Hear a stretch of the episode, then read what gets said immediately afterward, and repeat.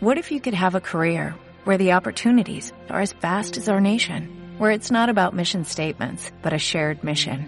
At U.S. Customs and Border Protection, we go beyond to protect more than borders, from ship to shore, air to ground, cities to local communities. CBP agents and officers are keeping people safe.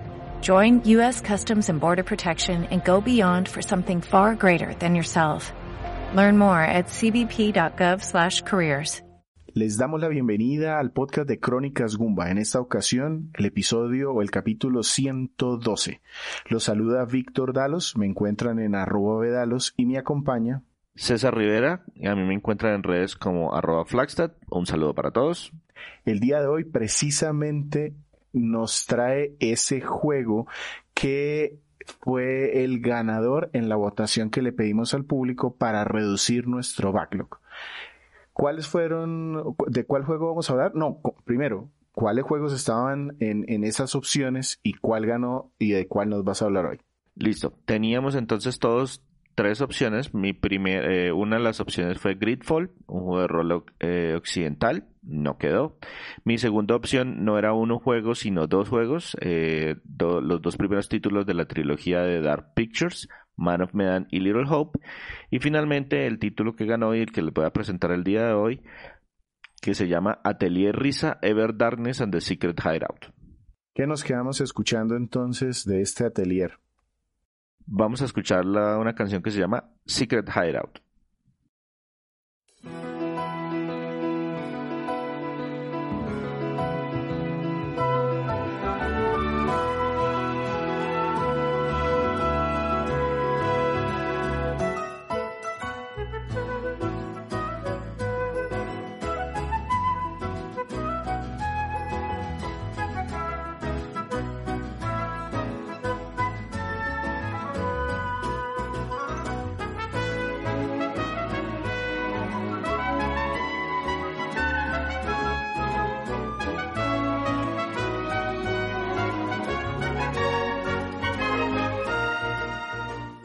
Atelier es una serie de videojuegos de rol con estética anime, o bueno, eso es lo que yo conozco de la serie anime, que en algún momento teníamos una conversación aquí en el grupo y en el chat porque yo veía que salían a diestra y siniestra juegos de esta serie.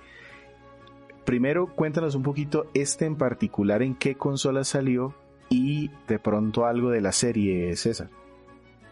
Bueno, el, este Ever Darkness and the Secret Hideout salió para PC, PlayStation 4 y Nintendo Switch el 29 de octubre del 2019. Como mencionaba Víctor, estos son juegos de rol japonés que hacen parte de una extensa, extensa franquicia y el eje central es la alquimia como mecanismo para crear ítems y los equipos necesarios para progresar en la historia. Y pues ya que Víctor me dio pie, les voy a hablar un poquito de la franquicia como tal, porque son muchos, muchos, muchos juegos, entonces respiro profundo y vamos a ver qué tan rápido puedo resumirles este desorden, porque efectivamente este es el FIFA de los juegos de rol. Es impresionante, o sea, sale uno al año, a veces sale más de, normalmente sale más de uno al año si contamos remasters, remakes y ese tipo de cosas. Entonces, este el, los juegos iniciales salieron en 1997 para la PlayStation, que se ha conservado como la plataforma favorita de la franquicia, aunque los últimos títulos ya han aparecido en otros dispositivos. Los juegos se lanzan por series que comparten algunos elementos en comunes. A veces son personajes, a veces son el mundo donde ocurren los eventos. Y en el momento hay 23 juegos de la línea principal Hijo. divididos en 8 series. Entonces les voy a comentar brevemente por bloquecitos, por series, porque si no, si me hablo de juego por juego, Correcto, de hecho cuando, cuando habla de series, eh, a- a- últimamente han sacado compilaciones de juegos, entonces la serie de Fairy o la feria en serie no sé qué, y han sacado a tres juegos en las consolas actuales. el primer, la primera serie se llama Salzburg y está compuesto por tres juegos. La segunda serie se llama Grammar, que son dos juegos, y ninguno de estos títulos salieron fuera de Japón, entonces hay muy poquita información y no hay mucho que les pueda contar al respecto. Los lanzamientos para la PlayStation 2 de hecho aumentaron la frecuencia de producción de los juegos, convirtiéndolo prácticamente en una franquicia anualizada, porque han sacado un juego por año desde el, 2020, desde el 2002 hasta el 2020. O sea, uno en el 2002, uno en el 2003, uno en el 2000, así hasta el 2020. En 2021 no salió juego porque se retrasó un poco, pero ya tenemos el título del 2022 y parece que ya está anunciado el del 2023. La serie de Iris, que está compuesta por tres juegos, fue la primera que recibió un lanzamiento internacional. Eso aprovechando la popularidad de la PlayStation 2. Siguieron sacando juegos para esa consola a pesar de que ya había salido la sucesora. Son de esos títulos que, como quien dice, logramos tener algo sólido y hay que exprimirlos porque eh, no vendemos mucho, así que hay que sacarle provecho a ese motor gráfico. Y por esos juegos de, PlayStation 2 salieron hasta el 2008. Eh, luego la serie eh, Mana, que también son dos juegos más, también salió para esa plataforma. Luego entonces ahora sí ya estamos empezando a ver juegos en América. Eh, salió una serie conocida como Arlan, que tiene una particularidad y es que salieron, son cuatro títulos completos la serie, pero tres títulos salieron entre 2009 y 2010, el, perdón, 2009 y 2011, es decir, uno en el 2009, uno en el 2010, uno en el 2011, y mucho tiempo después, en 2019, sacaron la cuarta parte. Entonces, seguirle la pista a estos títulos tampoco es muy fácil que digamos. La siguiente serie se llama Dusk. Eh, se componen por tres títulos. Fue exclusiva de la PlayStation 3 por muchos años y no sería sino hasta Atelier Sophie de la serie Mysterious que el equipo incursionaría en otras plataformas. La primera plataforma en la que sacaron diferentes plataformas PlayStation fue para PC. Eso fue en el 2015. En el 2019 empezó la serie Secret, que es la que a la que pertenece el juego en el que les voy a hablar, porque los dos juegos se llaman Secret Hideout y Secret otra cosa. Y recientemente, pues en el momento en que grabamos esto, ya salió la cuarta parte que no nadie esperaba de la serie Misterios. O sea, se volvieron otra vez a una serie anterior a extender la franquicia. Entonces, ¿que ¿cómo terminé yo jugando este juego en particular? Pues como decía Víctor, él, le preguntó a Andrés que cuando traía una reseña de la franquicia, porque Andrés de hecho tenía dos juegos de la misma para PlayStation 4. Y para, para quien nos siguen, recordar que Andrés normalmente en el grupo era el que traía estos grupos, estos juegos, perdón, con mucha estética anime, compra muchos juegos RPG, pero pues ya estamos identificando que él los compra y colecciona las cajitas, pero nada más. Sí. Entonces, eh, pues Víctor dijo, ay, sí, que la serie, que qué, me llamó la atención porque pues también me gusta bastante el anime. Entonces dije, bueno, listo, vamos a ver de qué trata, mire cuántos juegos eran y estos que solamente les nombré ocho series de la línea principal, porque esto tiene spin-offs y además tiene remakes y remasters y no sé cuánto. Esto es un enredo de niveles eh, épicos. Entonces me puse a mirar eh, cuáles eran de pronto los, más amigables para empezar, cuáles eran los que se tardaban menos para terminar, porque pues, uy, quiero darle una, una oportunidad, pero no tengo 800 horas para terminar el juego, entonces me toca darle una oportunidad a los que sean como más corticos. Y después de revisar mucho, vi que esta saga o esta serie de Secret, primero, tiene apenas dos juegos. Y segundo, es como de las más recientes modernas y eh, también es de las más cortas, o sea, de los juegos más cortos que hay.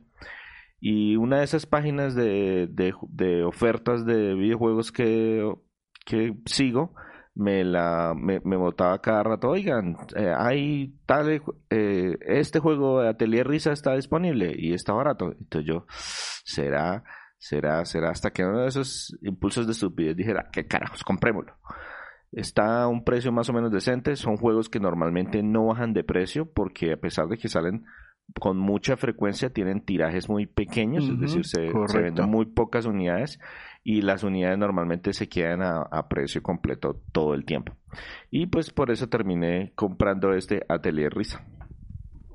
Yo en Switch he visto que los, los que han sacado, el, si no los compras de salida, muy pocos meses después los empiezas a ver muy costosos y precisamente es ese efecto, que el tiraje es corto porque pronto viene el siguiente y al parecer el desarrollador no necesita vender muchísimas copias para rentabilizar estos juegos. Sí, ese es más o menos como el criterio y el, los producen pero como si fueran en masa, oiga, es, impresionante. Listo, entonces, eh, ¿tienes algo más de introducción o nos pasamos a hablar de la historia de este juego que entiendo que es la primera parte y tiene una secuela directa?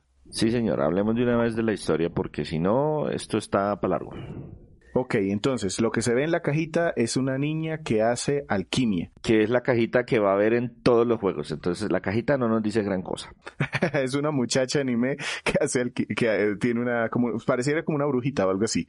¿Es así? Es más o menos. Primero, pues quiero definirles qué es un atelier, porque todos los juegos de la franquicia se llaman así, atelier algo.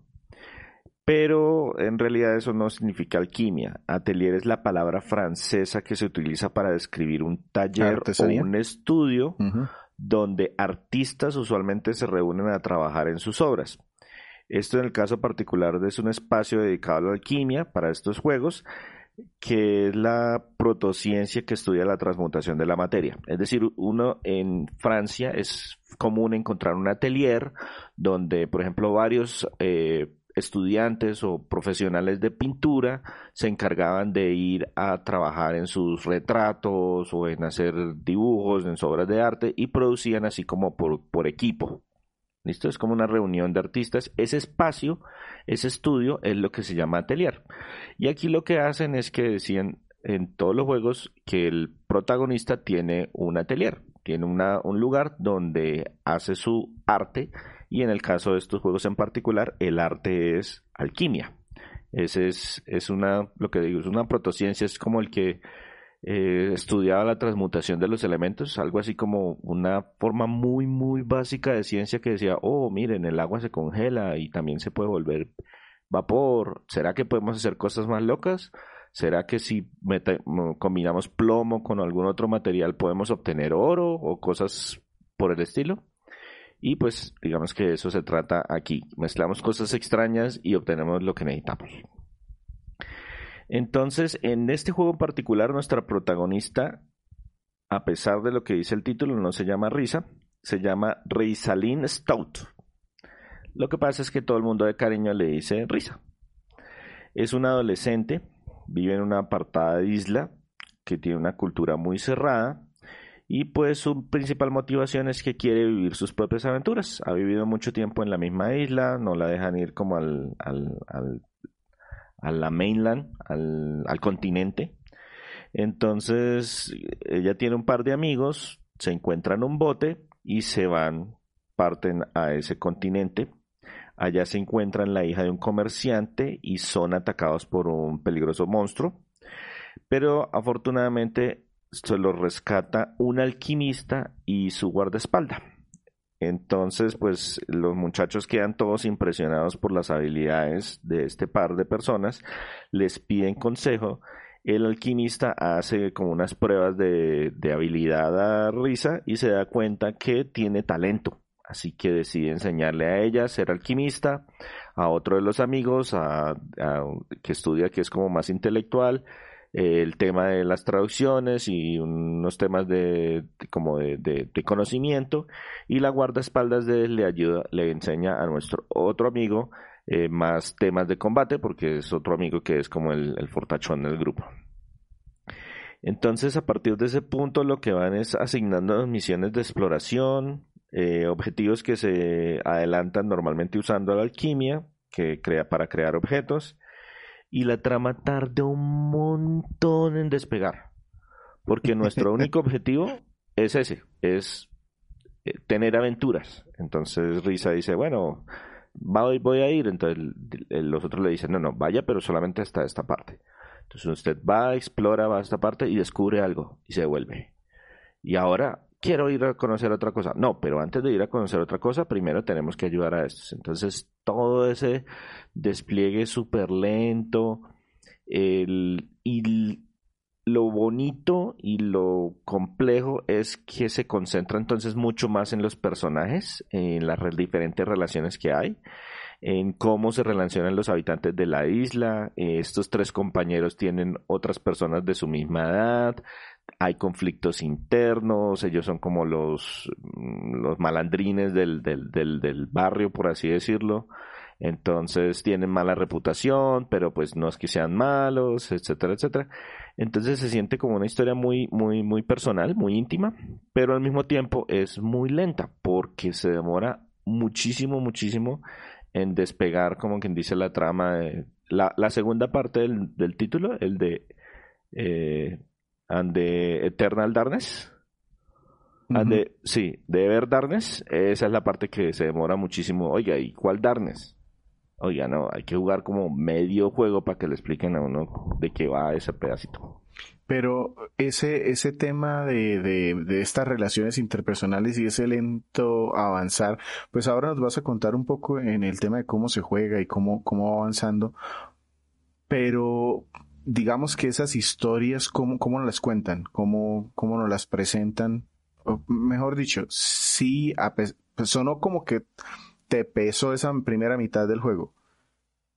El arranque es muy lento, el arranque es muy lento, pero es porque nos van enseñando como muchas cosas muy rápido, entonces la trama se demora muchísimo en despegar entonces, ay, sí, que bueno, entonces ah, primero conocemos a Risa y luego entonces conocemos como la relación de Risa con los papás, luego Risa con los amigos, luego Risa con los vecinos, luego Risa con la guardia del pueblo. Luego entonces uno de los amigos con los papás de los amigos, otro de los amigos con el otro papá, el otro amigo con los otros vecinos. Y así entonces conocemos muy muy bien, al final terminamos conociendo muy muy muy bien toda la gente de la isla y cómo se relacionan unos con otros.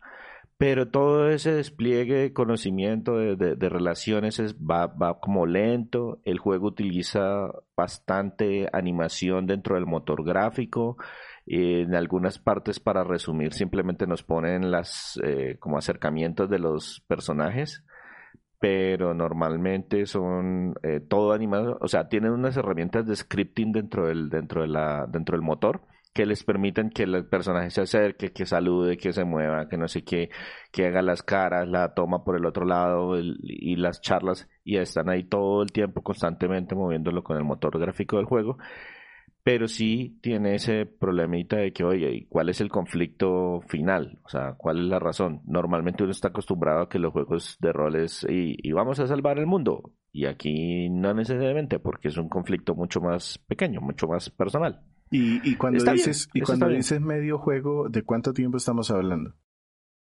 Este es uno de los títulos más cortos de la franquicia, entonces se puede terminar más o menos en unas 30, 40 horas más o menos.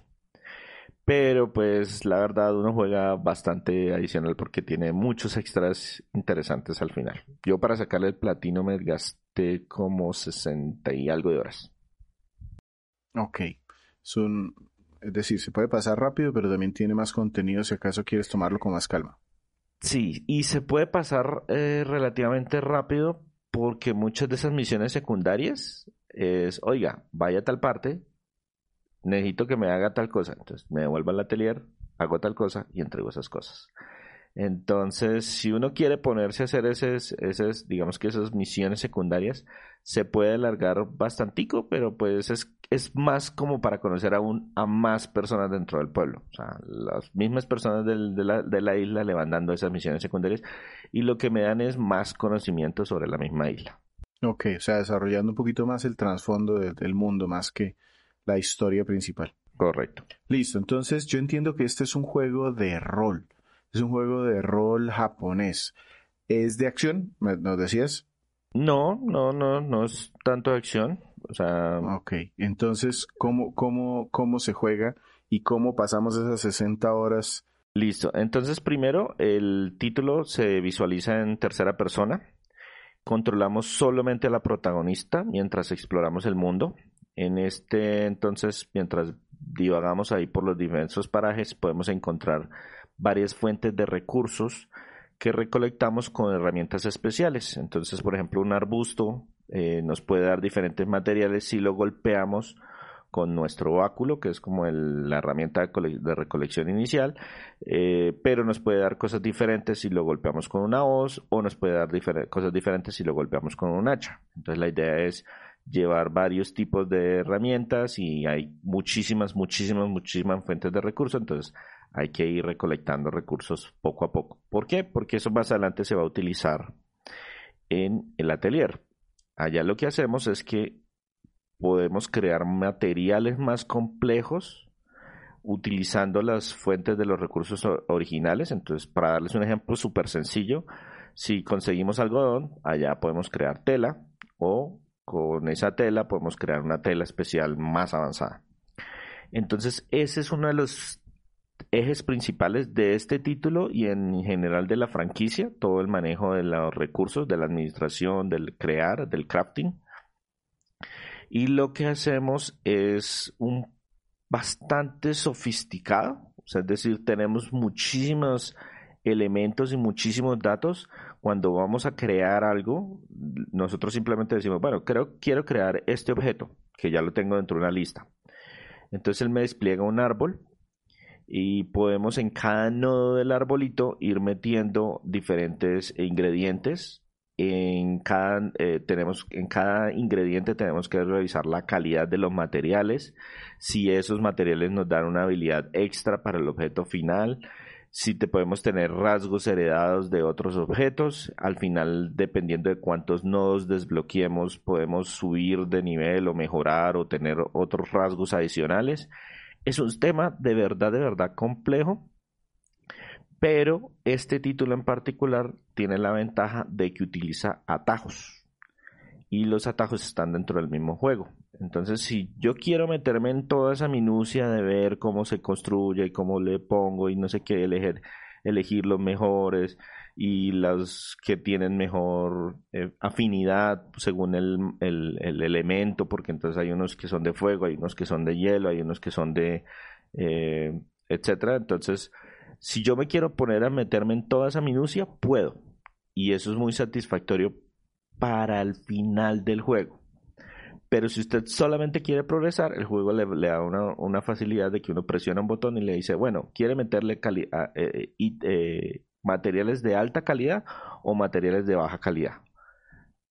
Entonces uno le dice de alta y él solito le, llena todos los cubitos con lo que puede. Y entonces él dice, ah, usted tiene esto, entonces pongo, le pongo, le pongo, le pongo, le pongo, le pongo. Y usted al final dice, ¿le gusta esto? Y crear. Entonces eso lo automatiza bastante. Y es como para las personas que no se quieren meter tanto dentro de ese rollo de la, de la creación de objetos y funciona bastante bien. Si usted es juicioso cuando está recolectando los, los materiales y busca de materiales de, de, calidad más o menos alta, o de, se deshace de los, de los materiales de calidad baja, es muy fácil avanzar todo el juego porque el juego no es muy exigente en cuanto a las calidades. O sea, un, un objeto puede arrancar en calidad 1 e ir hasta 999 pero el juego en la más, o sea, el, la misión que más le pide un objeto de calidad nunca pasa de 200 y pico. Y eso es relativamente fácil de conseguir. Entonces, bueno, les decía que uno construye los objetos de los que tienen las recetas. Para conseguir esas recetas, pues hay unas que nos van dando a medida que avanzamos en la trama, otras nos las dan completando misiones secundarias, otras nos las dan comprando libros en las tiendas, o hay unas que nos las dan transformando una receta que ya tenemos. Entonces, volviendo al ejemplo del algodón y la tela. Entonces, yo tengo el algodón y lo puedo transformar en tela. Pero si él tiene un simbolito especial al lado de la receta, significa que en lugar de tela, si utilizo otro elemento al final, otro material distinto al final, puedo transformar esa tela en, no sé, en una seda. Entonces, así puedo también obtener recetas, cogiendo una receta que ya tengo y transformándola si, él, si esa receta tiene la opción. Y pues, como esto es tan importante dentro del juego, cada vez que creamos o reconstruimos algún objeto, ganamos experiencia. Bueno, no les expliqué mucho la, no les expliqué de hecho la, reconstrucción. Esencialmente, cuando uno crea el objeto, ya listo, quedó en su inventario. Pero si uno decide que el objeto quedó de muy bajita calidad o tiene otros materiales que le gustaría incorporarle, uno tiene la posibilidad de reconstruir el objeto, es decir, como volverlo a meter en la maquinita y ponerle los puntos que hagan falta. El costo, lo que pasa es que eso tiene un costo y para, para, hacer, para hacer efectivo ese costo, toca es meterle eh, gemas y esas gemas se consiguen eh, reciclando objetos que usted ya no está utilizando. ¿Listo?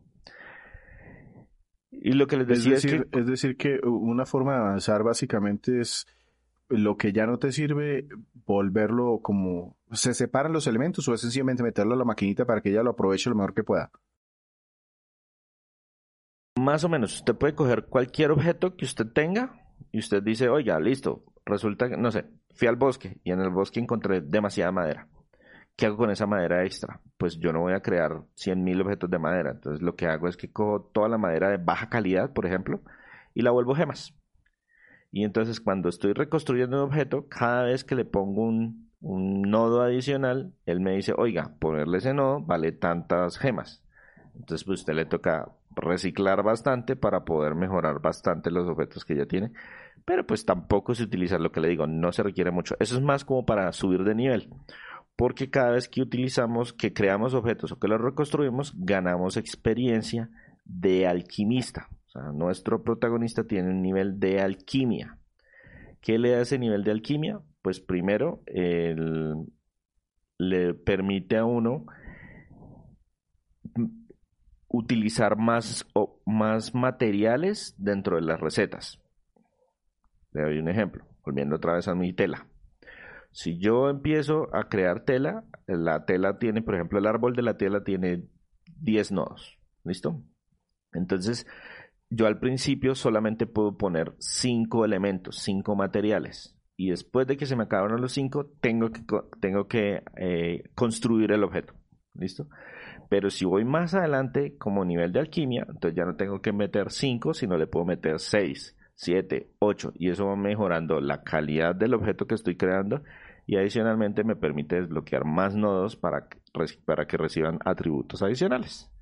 Entonces subir de nivel de alquimia tiene su ventaja. Igual uno va subiendo de manera natural a medida que uno va avanzando porque el mismo juego le le va pidiendo, oiga, por favor construya esto, por favor necesitamos que construya esto. Entonces uno va progresando lentamente, pero va progresando también el nivel de alquimia y no se requiere mucho para terminar el juego. Ok, pero aquí estamos hablando mucho de, construir y de alquimia, entiendo que es la base del juego y lo que le da el nombre, y nos decías que la historia también avanza lento y las misiones son más de reconocer a la gente, pero ¿y cómo se pelea aquí? Bueno, ese es el segundo elemento y también es complejo como usted no se imagine.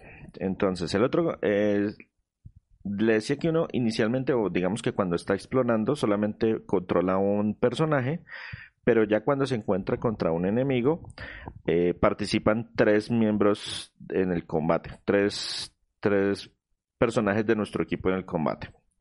Y él es una combinación entre combate por turnos y tiempo real.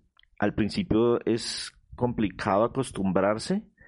Entonces el turno, o digamos que el orden en el que se van haciendo las cosas, depende un poco de las acciones que nosotros vamos seleccionando, de la velocidad de nuestro personaje y la velocidad de los enemigos. Aparece en una barra que va a medida que se van acercando al momento del turno.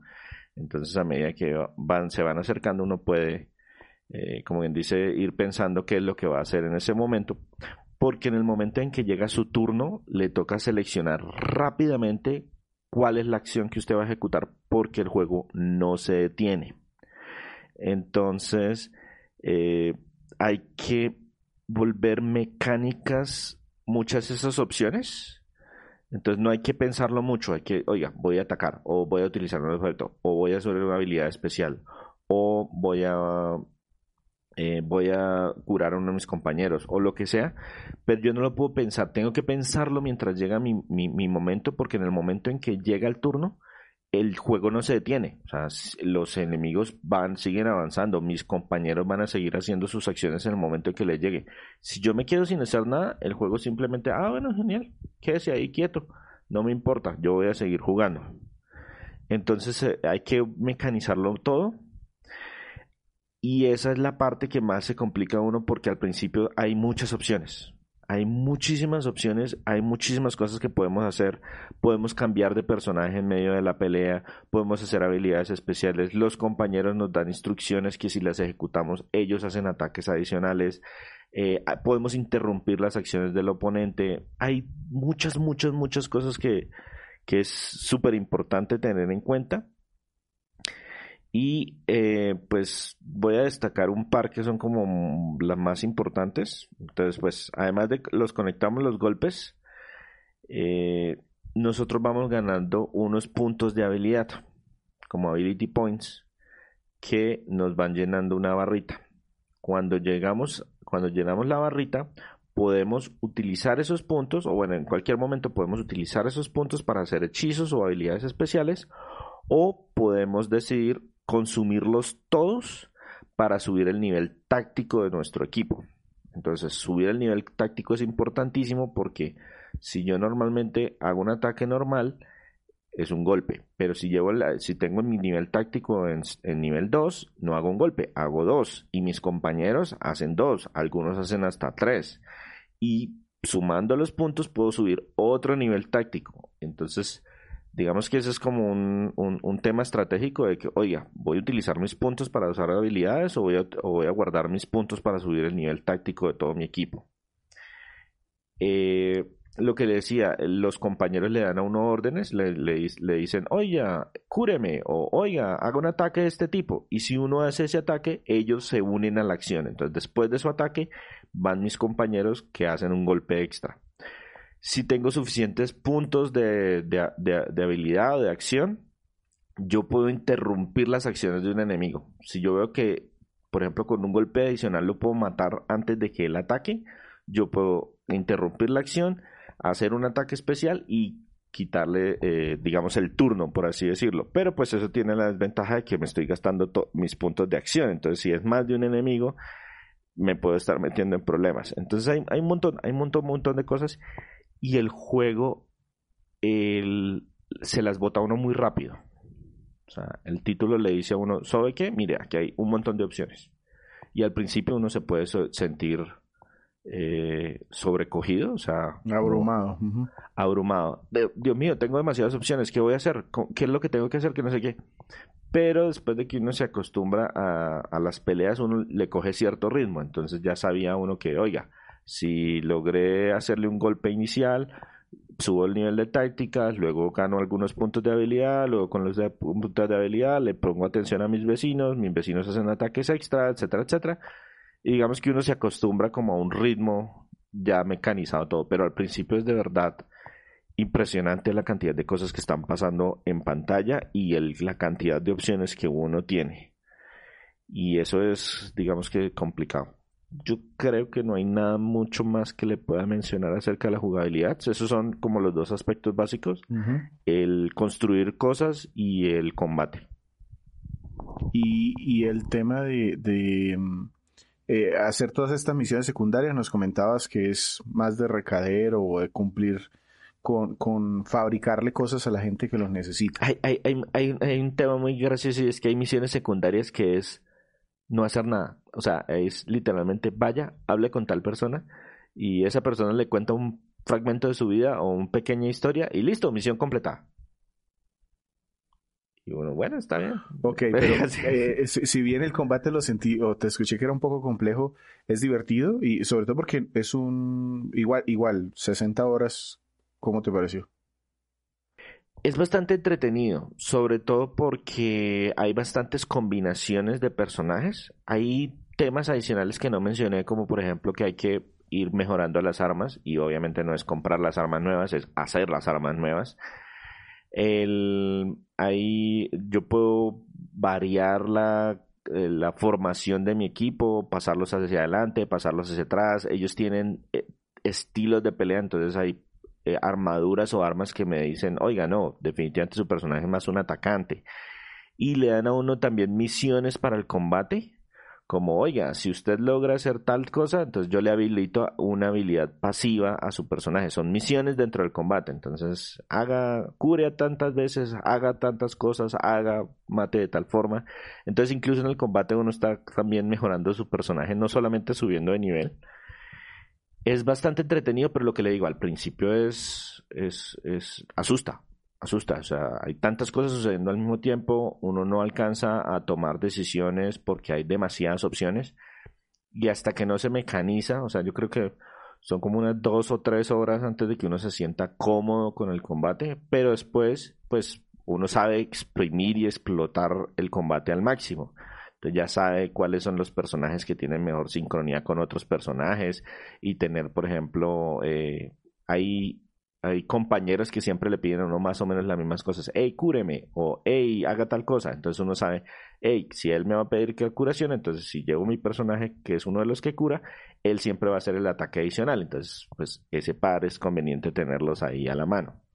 Entonces es, es bastante entretenido, es bastante entretenido después de que uno se acostumbra, pero sí es un poquito complejo acostumbrarse inicialmente al, ser un juego de estos que, que, se sacan como en una serie tan frecuente, muchas veces eh, digamos que lo que más se acusa es que el aspecto técnico se repite.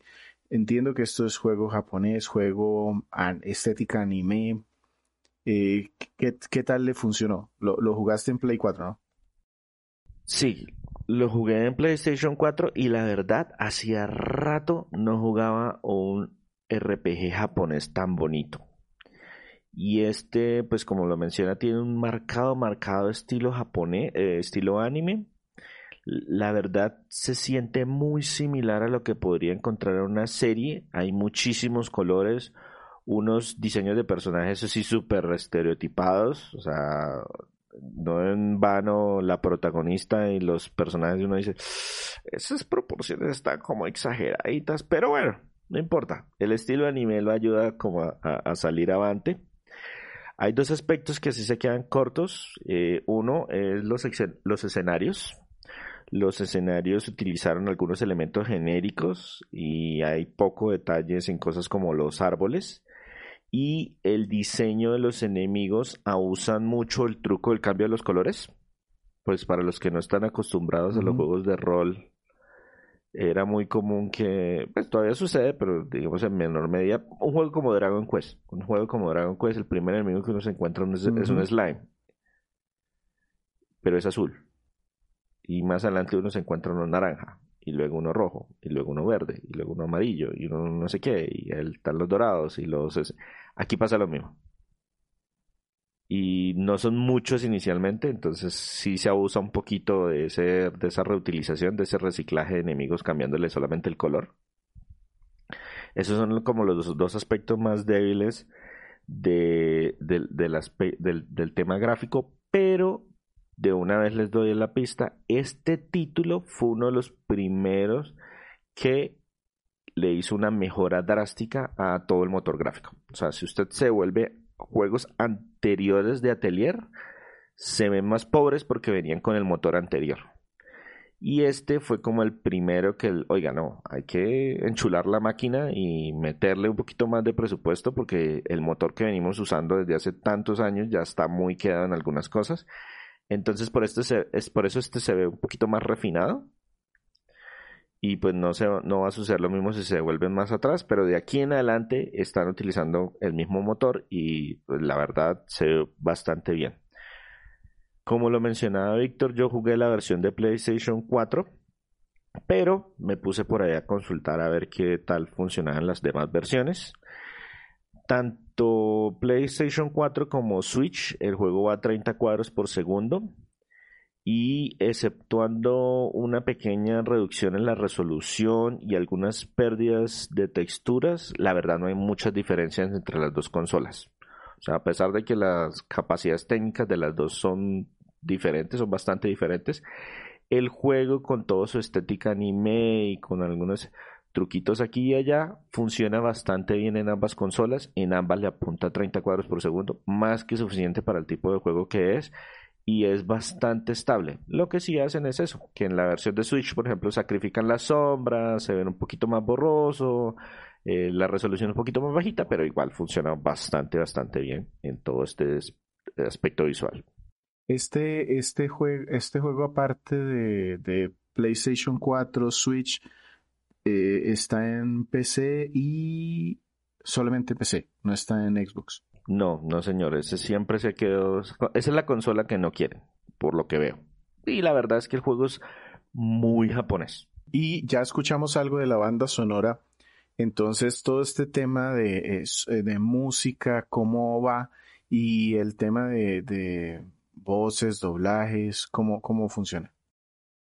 Listo, la música como tal fue compuesta por un conjunto de, compositores que tienen muchísimos años de experiencia con la franquicia y con rol de rol japonés en general. Entonces las canciones para la exploración y las que suenan en nuestros ateliers, las que suenan en el pueblo, son bastante pegajosas, pero más bien del tipo calmado.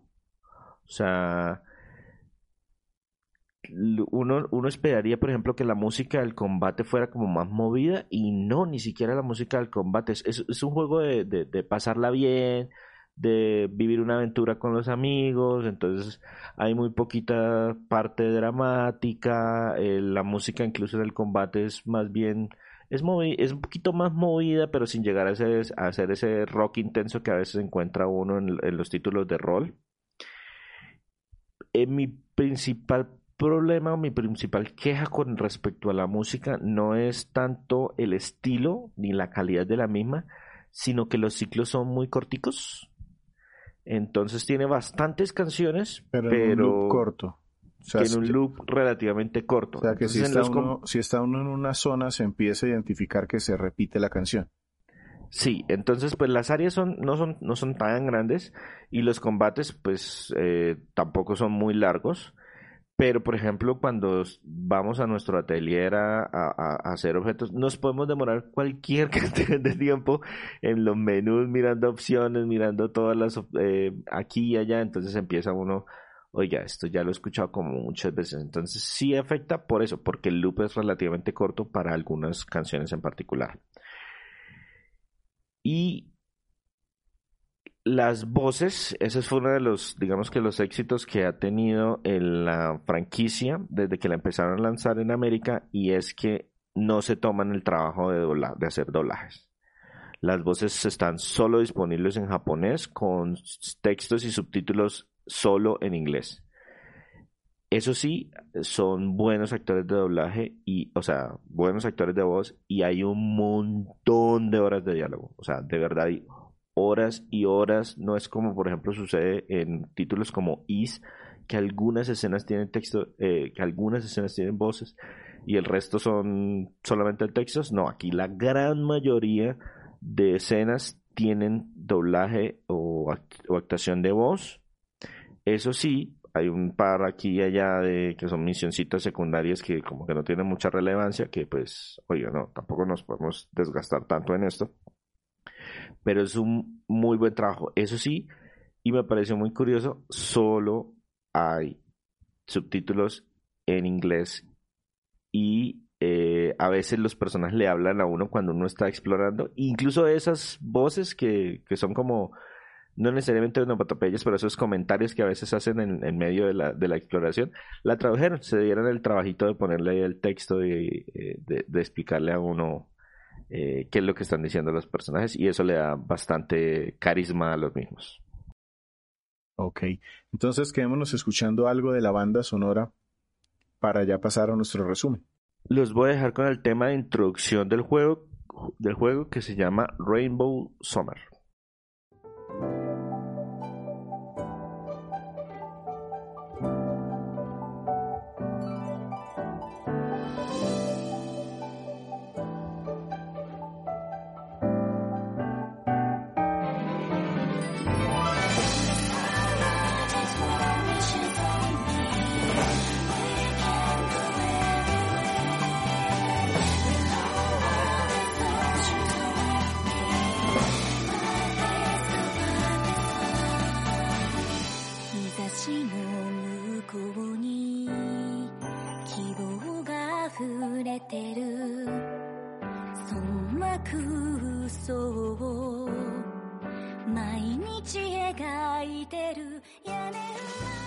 Atelier Risa and the Secret Hideout. Casi, casi, casi, casi.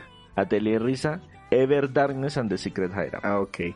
Ese juego salió en el 2019 en PlayStation 4, que fue en donde lo jugó César.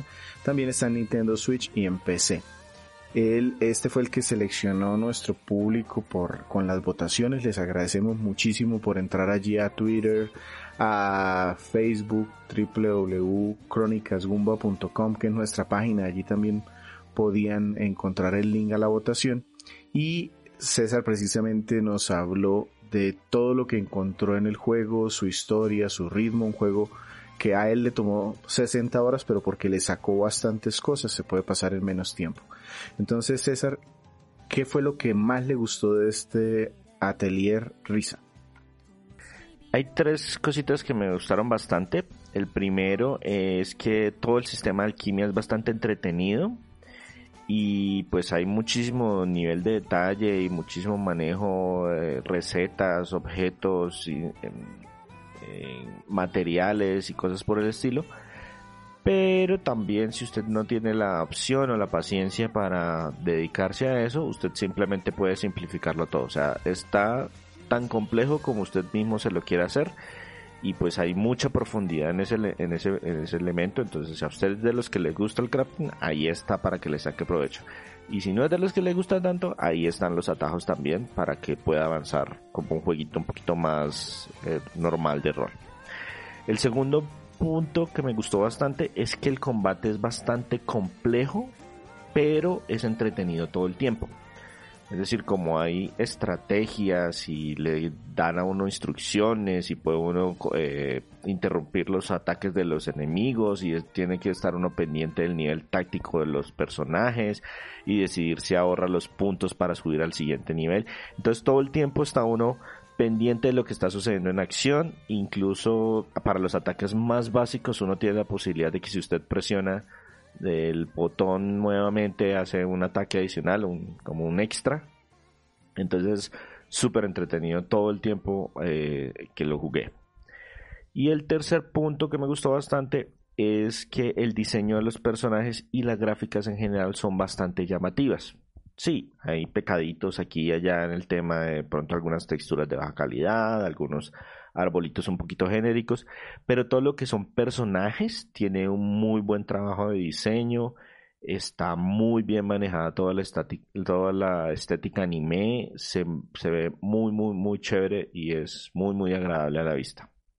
Ah, se me olvidó preguntar una, una partecita solamente por curiosidad. Eh, como, como este tiene una secuela que dice número 2, ¿la historia cierra bien? La historia tiene un fin. ya. o sea, por lo menos este empieza y acaba, como decíamos, como decimos nosotros hablando de cómics. Este empieza y acaba, no es de esos de que pues sí hay obviamente espacio para la continuación y hay una segunda entrega que puede o puede que no juegue, pero por lo menos eh, este acaba, este cierra el ciclo.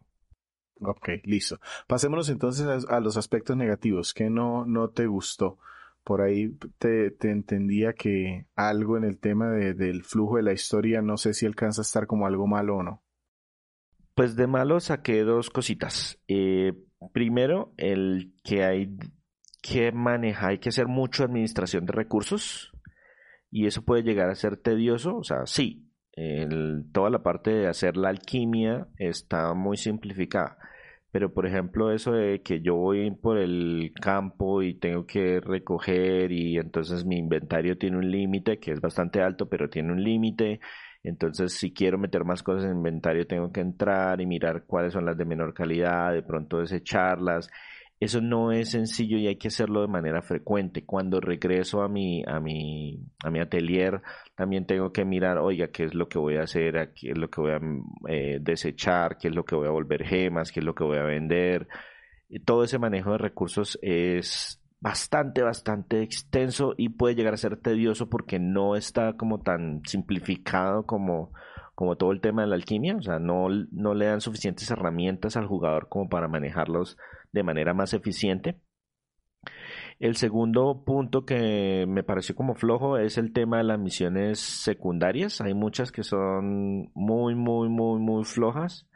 Y lo que les digo, hay algunas que se completan solamente aceptándolas. O sea, voy, hablo con la persona, la persona me cuenta una, una breve historia, listo, misión completada y aquí hay tres monedas especiales para que utilice en la tienda.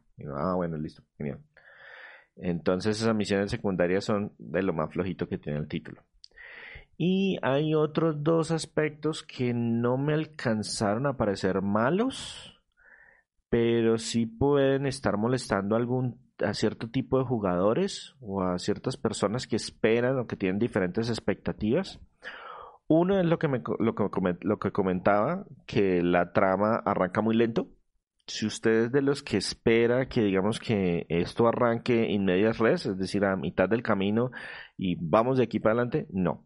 Aquí hay que tomarse el tiempo, hay que conocer a todo el mundo, hay que visitar todos los sectores, no nos van a dejar avanzar ni nos van a dejar explorar mucho hasta que no hagamos cierta cantidad de cosas, hasta que no conozcamos a los personajes, etcétera, etcétera. Entonces eso puede afectar a muchas personas. Yo personalmente no me siento tan eh, afligido en ese punto, pero sí reconozco que la trama arranca algo lento. Y el otro punto que también es así como molesto, eh, pero puede que a, muchas personas ni, les afecte, es que nunca explican realmente las técnicas necesarias para el postjuego. Y cuando digo postjuego me refiero a que, eh, como que se acaba la historia y hay unos jefes especiales, pero esos jefes ya no se pueden matar solamente haciendo, siendo estratégico en el combate. O sea, eventualmente va a llegar un punto en que, oiga, sí, de verdad necesito hacer las mejores armas, construir las mejores armaduras, o mejorar los objetos que yo estoy teniendo. Y para eso hay un montón de trucos que todo el mundo que ha jugado los ateliers anteriores conoce, que es como el power looping, algo así como, oiga, yo creo este objeto y con este creo este objeto que mejora y con ese creo el anterior y con ese y eh, hago un ciclo de realimentación positiva de tal manera que puedo obtener objetos de calidad 999 muy fácilmente, pero yo no tenía ni patata idea cómo se hacía eso. Y nunca me lo explicaron, el juego no tiene ninguna herramienta ni ningún tutorial en ese, en ese aspecto. Y pues lo que le digo, para terminar este juego no hace mucha falta, pero a mí que me gusta seguir explorando y tratar de sacar los platinos y todo ese tipo de cosas, finalmente dije, no, ¿sabe qué? Internet, por favor, explíqueme cómo se hace eso en un atelier, porque no he jugado los 22 anteriores y no pienso volverme a aprender de los 22 anteriores. Y pues eso sí es bastante molesto porque uno dice, oiga, no, debería tener las herramientas. O sea, cuando, cuando me acabo la, la historia principal debería como tener el tutorial para el postjuego. Perfecto, entonces con esto, con este resumen, César, cuéntanos a quién le recomendarías este juego y cómo lo calificaríamos. Bueno, primero es importantísimo que sea una persona paciente. Segundo, que le guste bastante el tema de crear objetos. O sea, de esos que no son de los que van a los juegos de rol más por la acción y por el combate, sino, oiga, me quiero sentar a crear los mejores objetos posibles, a buscar las, eh, las mejores fuentes de materiales y ese tipo de cosas. Para esas personas el juego es súper, súper entretenido. Para los demás lo pueden disfrutar, pero no, no, no le sacarían el, el mismo provecho. Y pues que sean pacientes también porque la historia arranca más o menos, más o menos lenta y lo que sí es, es que es una delicia como un juego chill, o sea, es un juego de esos que lo juego a mi propio ritmo, voy a la velocidad que yo quiera. No sí, además por lo que dices de los aspectos, sí, por lo que dices de los aspectos eh, digamos que técnicos que también son bonitos, son agradables. Es uno de esos. La música relajada para que yo me siente y administre las cosas y cree los objetos que más me gustan y le suba el nivel a la velocidad que yo quiero subirle el nivel y todo el cuento. Entonces eh, es genial para pasarla así un momento como de relajación incluso. Dicho esto, entonces yo diría que este es un juego comprable porque es uno de los mejores títulos que hay para encontrar este tipo de condiciones. No son muchos los juegos que uno encuentra de ese estilo y este en particular, lo que le digo, fue también un salto visual eh, dentro de la franquicia porque hicieron como, oiga, ahora sí, hay que actualizar el motor y entonces actualizaron el motor, cambiaron los diseños de personajes porque los diseños de personajes antes eran todavía más melosos, eran puros colores pasteles y digamos que este fue es, es como un buen balance. Entonces yo diría que este es un juego comprable. Perfecto, con eso entonces cerramos eh, de nuevo agradeciendo muchísimo a todos aquellos que votaron en nuestras diferentes redes, arroba crónicas gumba. Les agradecemos que nos sigan, que nos den retweet, nos sirven muchísimo para que nos conozcan. Eh, también pues por haber entrado aquí a las, a las votaciones. Eh, no sé, César, si tienes algo ya para despedirnos. Sí, yo tengo una invitación. Si de pronto su juego no fue seleccionado, pero les interesa escuchar acerca de Gridfall o de los títulos de Dark Pictures, háganoslo saber. Pónganos un comentario eh, debajo de esta publicación, donde sea que la hayan visto, ya sea Facebook, Twitter, Instagram, eh, iVoox o cualquiera de esas eh, herramientas normalmente permiten hacer comentarios. Entonces díganos, me gustaría escuchar sobre este juego, de tal manera que nosotros sepamos que pues a pesar de que no fueron los ganadores, hay suficiente interés como para darles una segunda oportunidad. Sin más, entonces, ¿en dónde te encuentran, César? A mí me pueden encontrar, yo respondo rapidísimo en Twitter, me pueden encontrar como arroba Flagstad, F-L-A-G-S-T-A-A-D, o me pueden buscar como César Rivera y ahí a la fija me encuentran. Y a mí me encuentran en arroba Dalos, eso sí, no se les olvide arroba crónicas Gumba, ese es el que necesitamos o el que nos gustaría que nos sigan. Sin más, eh, muchas gracias por escucharnos el día que haya sido hoy. Y un saludo para todos.